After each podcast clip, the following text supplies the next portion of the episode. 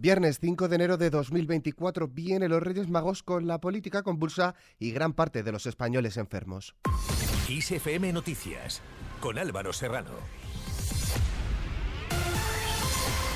¿Qué tal? Comenzamos en clave internacional. Israel no gobernará la franja de Gaza una vez que haya concluido la guerra contra el grupo terrorista Hamas, sino que lo hará una institución palestina, según ha asegurado este jueves el Ministerio de Defensa israelí, contradiciendo así declaraciones del primer ministro Benjamín Netanyahu.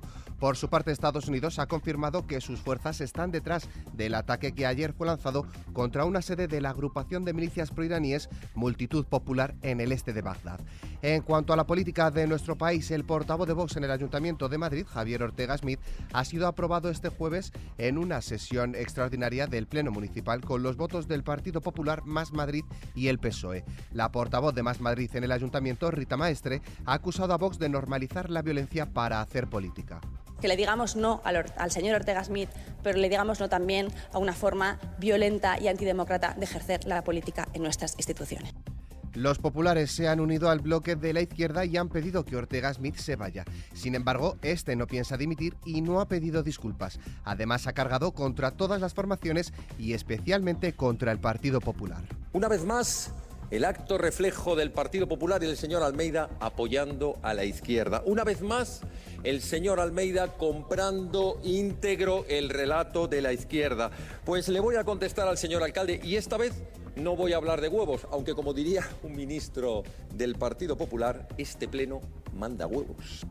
Por su parte, el alcalde de Madrid, José Luis Martínez Almeida, ha exigido a los concejales del Ayuntamiento de Madrid que hagan un esfuerzo por dar un plus de ejemplaridad ante todos los ciudadanos y critica lo cobarde que ha sido el portavoz municipal de Vox al abandonar el Pleno sobre su reprobación después de su propia intervención. Y como no tengo ningún problema en condenar la violencia, venga de donde venga, o la intimidación, venga de donde venga, necesariamente tiene que renunciar al acta porque no está capacitado para representar al común de los madrileños.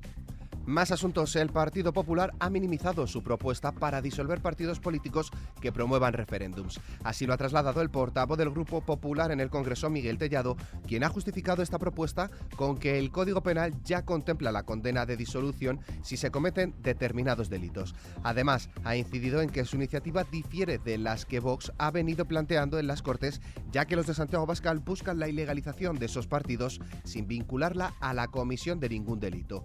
Sin dejar de lado a los populares, el partido ha señalado que ve al PSOE un poco subidito y buscando justificar sus pactos alcanzados con los partidos independentistas catalanes para la investidura del presidente del gobierno Pedro Sánchez, diciendo que otros lo harían, refiriéndose a los contactos mantenidos entre los populares y Junts. En clave sanitaria, mascarilla obligatoria en los centros de salud. Así lo han propuesto los médicos de familia con el fin de reducir los contagios de gripe, COVID y otras enfermedades respiratorias. Además, han pedido a las autoridades sanitarias la concienciación de la población de no acudir a los servicios sanitarios si no se precisa de atención médica para evitar la saturación de los centros ante el nuevo repunte. Estamos hablando de una incidencia que se sitúa entre los 908 casos por 100.000 habitantes. A este respecto, la ministra de Sanidad, Mónica García, ha convocado a los consejeros de Sanidad de las comunidades autónomas a una reunión el próximo 8 de enero para tomar medidas en relación con la salud pública.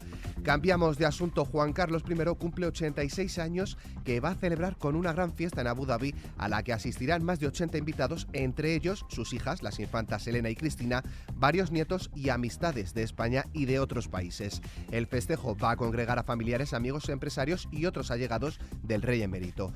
El encuentro tiene lugar tres semanas después de que estuviera en Madrid por la celebración del 60 cumpleaños de la infanta Elena y de la celebración del cumpleaños de un rey a la de los Reyes Magos.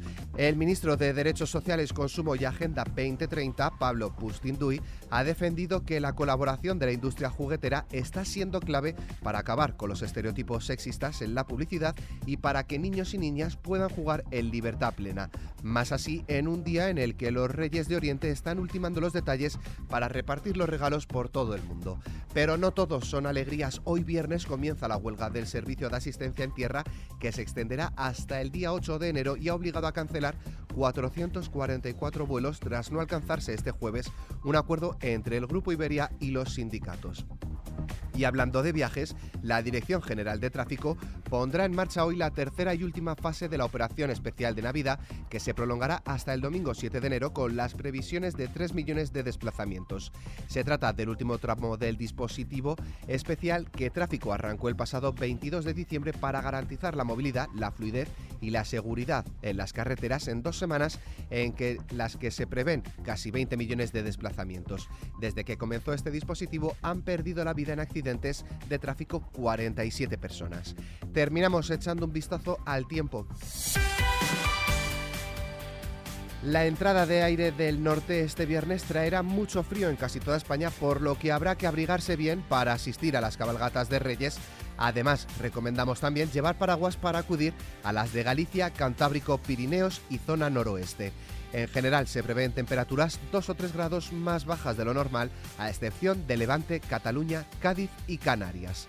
Con el parte meteorológico nos despedimos, pero la información continúa puntual en los boletines de XFM y como siempre ampliada aquí en nuestro podcast XFM Noticias. Con Cristina Muñoz en la realización, un saludo de Álvaro Serrano, que tengáis muy buen fin de semana.